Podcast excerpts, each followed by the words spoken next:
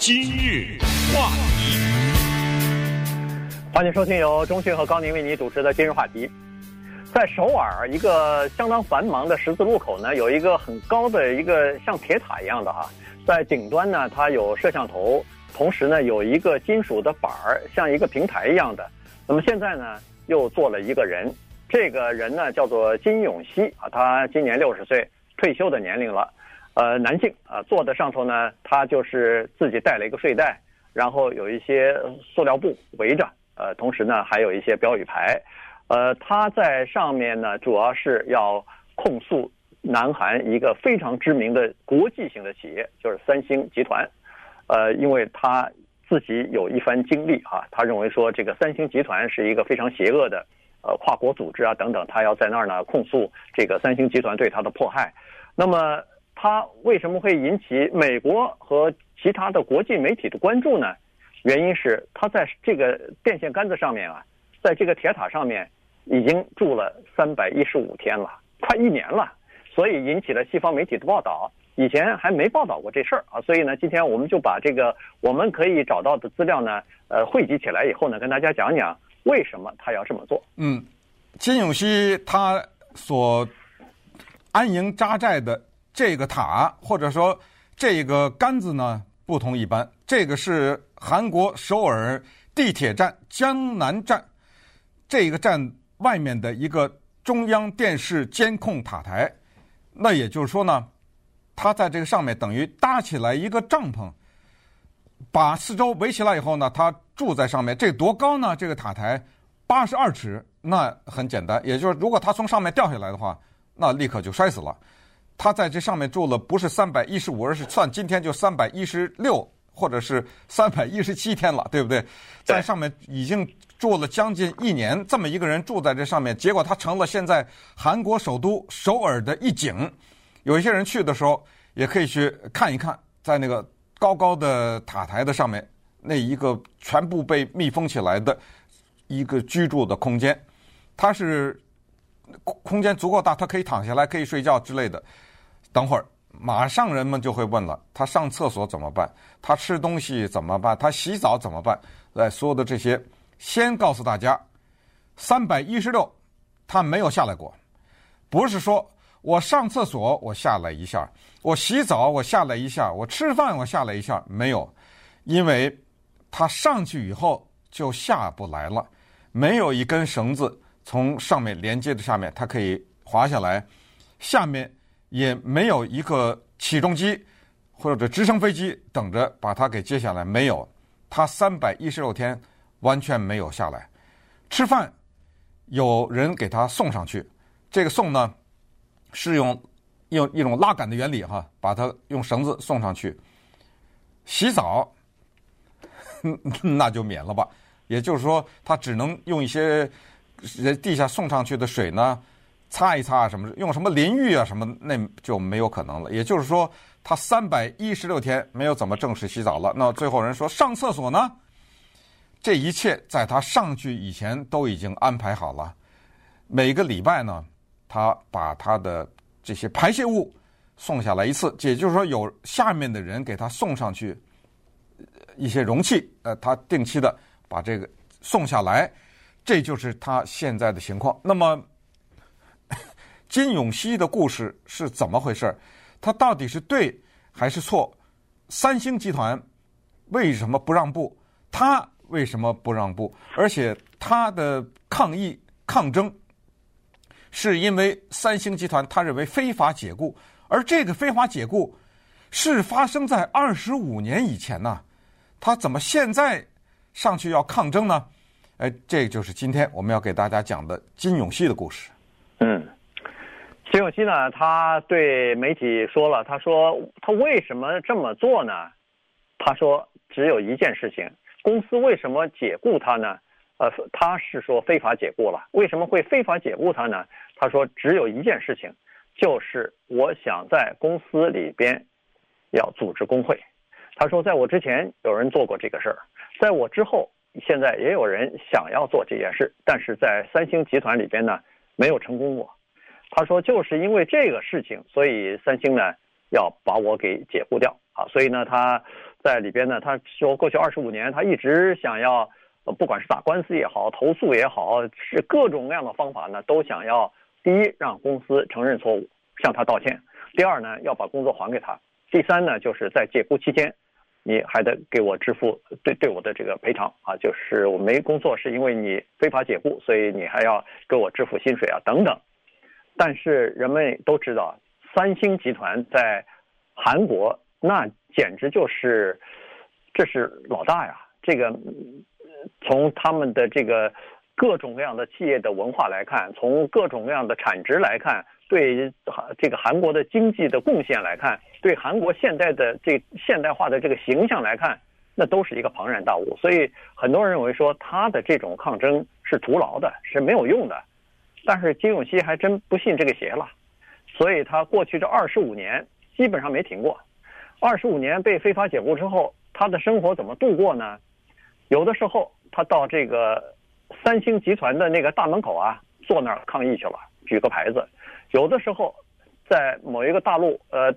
呃，这个马路上或者是什么十字交流道，就是人流比较多的地方，他绝食抗议了。现在呢，他说所有的。方法他都试过了都没用，于是他说：“我最后一招，现在没办法了，我就爬到那个八十二尺高的那个塔台上去，我就在那儿，我不下来了。他如果不给我道歉，他如果不让我再回去工作或者给我补偿这个经济损失的话，我就不下来，我就看我就看他能他能呃坚持多久，我就要坚持，恨不得就是这一句话没说，就是我就坚持到死了。”嗯，呃，这里面要提一下韩国的财阀啊，财阀呢在韩国的影响力是非常大的。我们都知道，韩国的总统一一落马，都在不同的程度上和这些财阀有关。财阀包括造船的、造汽车的、生产手机的、生产电器的。大家还记得一度令韩国人非常骄傲的朴槿惠吗？这一位韩国女总统现在在哪儿呢？在监狱里蹲着呢。为什么在监狱里蹲着呢？受贿，受了很多机构的贿。韩国政府经过长达六七年的调查，发现他光是从三星这儿拿到的汇款就是七百万美元，所以导致三星的老二，他那个老老总叫李健熙嘛，呃，李健熙身体不好。心脏病发作，他是董事会主席。后来呢，他儿子李相勋基本上等于管了三星集团，结果给判监狱，呃，判到那个来，好像父子两个都进过一段时间的监狱。儿子比较厉害，在当时是韩国是大新闻，就李相勋入狱这件这件事情，因为行贿。所以在这个过程中，我们知道财阀的财阀的影响很大。可是刚才说的造船的也好，造车的也好呢，他们都有工会。而且工会都有过大型的罢工，而且这些大型的罢工都对这些企业有巨大的杀伤力，所以他们非常讨厌工会。这个也可以理解，任何的机构，美国也机构也是一样，没人喜欢工会。可是呢，这位叫做金永熙的人呢，他为什么会积极的要从事工会的活动？就是他看到了事情的另外一面。就是员工受到的一些不公平的待遇以及恶劣的工作环境。他是一九八二年进入到三星的。一九八二年他进到三星的以后呢，他是一个技术人员。你也可以想象，他当时在三星的，好像还是跟飞行有关的这方面的技术。呃，可以想象，就是说他是一个技术蛮强的这么一个人，才会进入到三星。一开始他就注意到三星的工会运动，所以其实不久以后，三星啊就非常讨厌他。结果在一九九一年的时候发生的一件事情，一九九一年的时候呢，他这个公司里有一个二十岁的一个女性，告诉他说：“你是一个工会活动者，是一个替员工讲话的人，我有一件事儿想告诉你，希望你帮我伸冤，就是我被我的主管强暴了。”那当时金永熙听到了以后，当然他就代表了这个女性对公司进行控告。但是你知道这个结果是什么吗？你怎么也想不到。那稍等，我们再看看一个二十岁女性和金永熙之间为什么导致后来一连串的事件？今日话题，欢迎继续收听由中讯和高宁为您主持的今日话题。今天跟大家讲的呢是金永熙，啊，一个南韩人，六十岁，曾经呢在三星集团航空部门工作过。一九八二年的时候，那么后来呢，呃，他去了以后不久就开始想要组织工会了啊。那个时候他印发一些小册子啊，呃，宣传知识就是力量，告诉他的工友啊，说我们应该组成一个工会啊，这样的话谈判起来和资方呃在要求薪资啊，在要求工作条件方面呢，就有更大的发言权等等。他说这个是宪法赋予我们的权利等等。自那个时候开始呢，呃，他说。公司就对他另眼相看了，就想一心想要把他排除在外啊。刚才就说的，一九九一年的时候，一个二十来岁的女工，呃，向他投诉说，你能不能代表我，呃，对公司这个起诉啊？因为我被我的上司给强暴了。他说行，然后他就带着这个女性呢，向公司提出了这个诉讼。结果没有想到，没过多久，他被逮捕了，原因是。呃，他被开除了，原因是公司说他和这个女性有了这个性侵的关系，他性侵了这个女性，所以他被开除了。他被开除之后，当然他就不服气了，于是呢，他就找公司理论。同时，这个女工也写了一个，就是，呃，这叫什么？就是写了一个。呃，就是他一个陈述，因为这个事情变到呃法律了嘛，在法庭有诉讼了嘛，对，对不对？对，这个女的就是说，呃，根本没有这个事情。呃，李湘啊，这个这个女的等于是写了一个专门的担保书啊，说以上公司对她的指控就是对这个金永熙的指控完全是错误的，根本没有发生这样的事情等等。后来金永熙被呃三星又把他给要回去，就是一看这个事情闹得太大，而且确实也没有什么根据啊，所以呢。三星就又把他，呃，这个等于是用回，呃，好，恢复工作吧，但是有两个条件，第一就是你放弃对公司的诉讼，第二就是请你到我们在俄罗斯的一个工厂去待一年，所以这两个条件他都答应了。嗯，他九十年代初的时候去了俄罗斯，没想到在俄罗斯的时候呢，受到了进一步的迫害，就是在那里面的三星的这一个分部的公司的这些员工呢，把他给绑起来。呃，然后用绳子绑起来，然后又威胁他的生活啊等等，而且呢，一些应该说是不幸的事情是接踵而来，特别的奇怪。他去了俄罗斯，他太太被强暴了，啊、被什么人强暴？后来有一些小报啊什么之类的，说是好像三星请的人啊之类，但是这些东西没有什么证据了啊，也就是说有点怀疑，说是跟黑社会有关联呐、等等。反正呢，就是在俄罗斯的这一年，他吃了很多苦头。然后等他回到韩国的时候呢，他继续的跟三星抗争。当然，我们现在有一有一点要强调，就是说这个事情是一个正在进行的事情，并没有任何法庭的结论。可是呢，我们知道的就是说，后来像三星的刚才说的总负责人李健熙。被判进监狱。刚才我说的李相勋是他儿子，不对，我说错，是李在镕是他儿子啊。李相勋是他们的第二把手，他的儿子李在镕现在基本上来负责，因为呃李健熙的身体不太好，呃包括三星的一些高级主管入狱啊、行贿什么，这些都是证明了。那所以等他从俄罗斯回来以后呢，他发现包括他父亲没了，嗯，他爸爸失踪了。呃，你说还有这种事儿，找不到了啊？他他妈中风，对，呃，所以一连串的家里边的不幸事件也对他造成很大打击，呃，所以呢，他一直说这个是背后有那个三星的黑手什么，当然他也没什么证据啊，所以现在正在在调查，但是呢，在去年十二月份呢，法院的一个裁决呢，似乎是对他有利的，原因就是法院这个十二月份的裁决呢是。检察官对三星集团的在现在在职的一些，呃，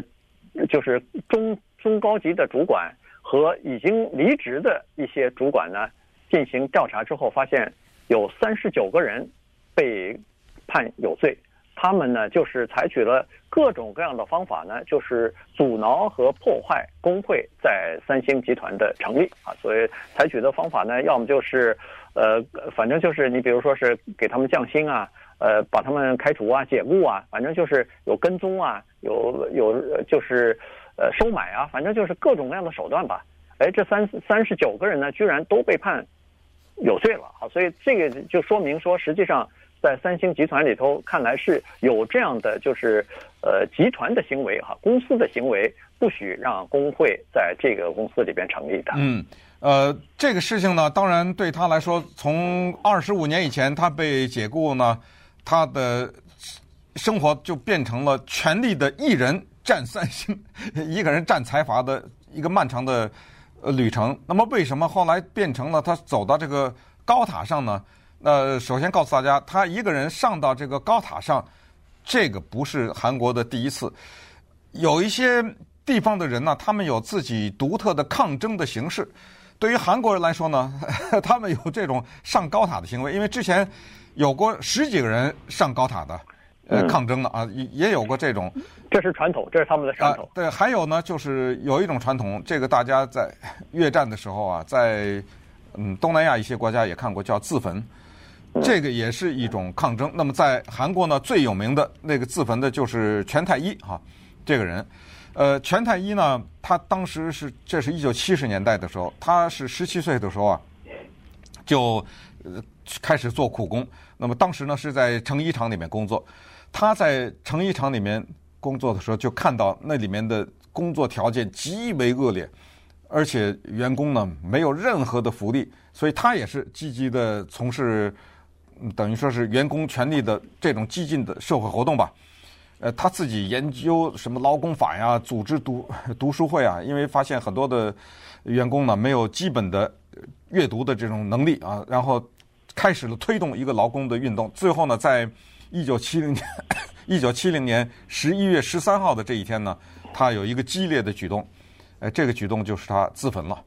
他把自己给活活烧死了。那烧死以后呢，当时在医院里面他说的最后一句话啊，就是说我希望用我的这种行为，就告诉大家，就劳工的权利是多么的重要。现在大家可以看到，在韩国有这个全泰一的雕像啊。呃，他作为等于是作作为韩国好劳工的这么一个代表人物吧，呃，所以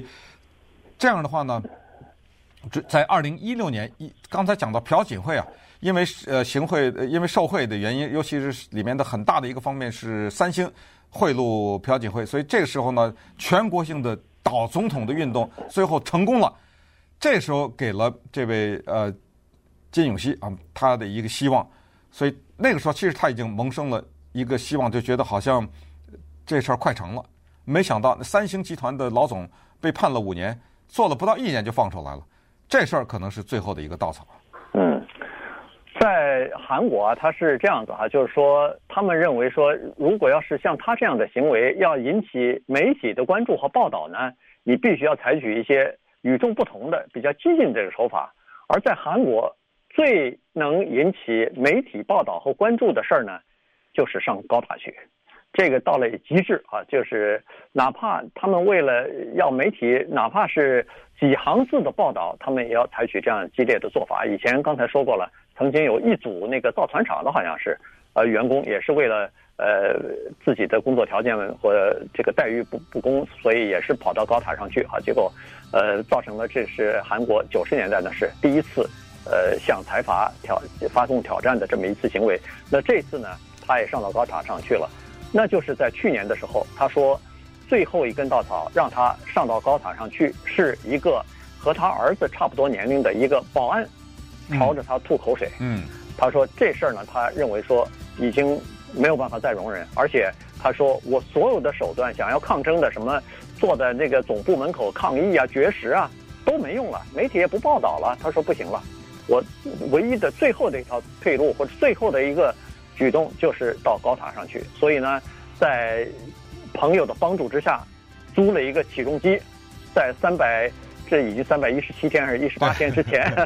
就把他送到这个高塔上。他当然做了一些准备啊，就是塑料布围起来啊，因为他要上头睡觉，还要拉屎撒尿呢，这个肯定要围起来啊。然后呃带上睡袋就就在上头了，然后挂着标语牌，要控诉这个三星。呃，朋友每天给他送饭。他太太每个星期来收走他的这个大小便啊什么的，所以这一待就待了将近一年了。